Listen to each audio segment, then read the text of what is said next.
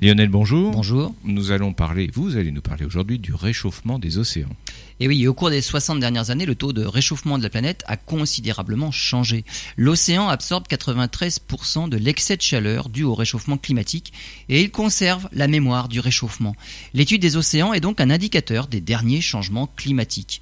L'un des résultats des chercheurs montre que nous sommes en train de nous réchauffer 13% plus vite que ce qu'on pensait et cela accélère. En 1992, le taux de réchauffement était pratiquement le double de celui mesuré en 1960 et depuis 1990, le réchauffement des océans ne concerne pas seulement les eaux de surface, on le mesure jusqu'à 700 mètres de profondeur.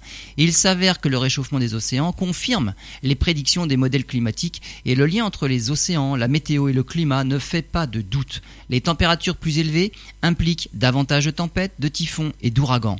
On a pu le constater avec l'année 2016, qui a été aussi l'année la plus chaude jamais enregistrée. Elle a battu le record que détenait l'année 2015.